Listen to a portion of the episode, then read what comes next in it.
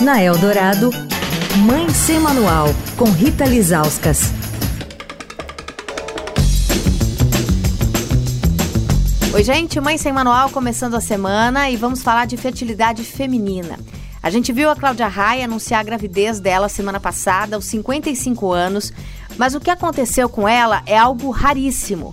Então, para a gente alertar as mulheres sobre a dificuldade que pode ser engravidar depois dos 35 anos, vamos conversar com a doutora Ana Paula Aquino, médica especialista em reprodução humana da Clínica Huntington. Doutora, o que, que acontece com os nossos óvulos conforme o tempo passa?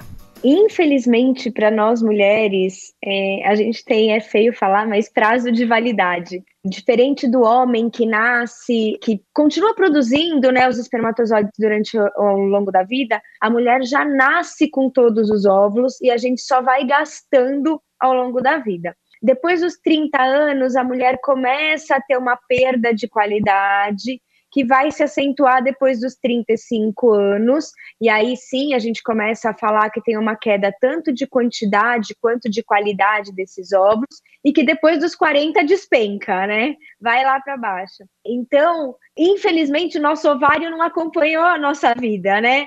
De ir fazer mestrado, doutorado, viajar, curso fora, priorizar o trabalho, como a gente tem feito ultimamente. O ovário não entende isso. Para ele, a gente está ótima para engravidar aos 18 anos, e é quando ele está liberando óvulos de boa qualidade. E se a gente começa a esperar muito, a qualidade vai cair, infelizmente. Então, hoje em dia, o que a gente vê muito é mulheres de 40 anos querendo engravidar. O homem de 40 anos, o sêmen dele tem três meses. O óvulo da mulher de 40 anos tem 40 anos.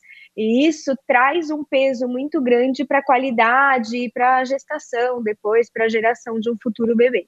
Essa diminuição da quantidade e piora na qualidade é sinônimo de maior dificuldade para engravidar? Muitas vezes sim. A gente não pode falar que uh, quantidade baixa é um fator de infertilidade se a mulher não tentou, né? Então, assim, a gente não tem como saber sem tentar. Mas se ela já está tentando num tempo razoável ali, antes dos 35, por pelo menos um ano, dos 35 por seis meses, e não está conseguindo, essa baixa quantidade pode ser um fator de infertilidade, e a baixa qualidade, com certeza. Amanhã vamos falar sobre congelamento de óvulos. Em que idade que a gente tem que começar a pensar nisso? Quer falar com a coluna? Escreve para mãe sem manual, arroba estadão.com. Rita Lisauskas para a Rádio Eldorado, a rádio dos melhores ouvintes. Você ouviu Mãe Sem Manual, com Rita Lisauskas.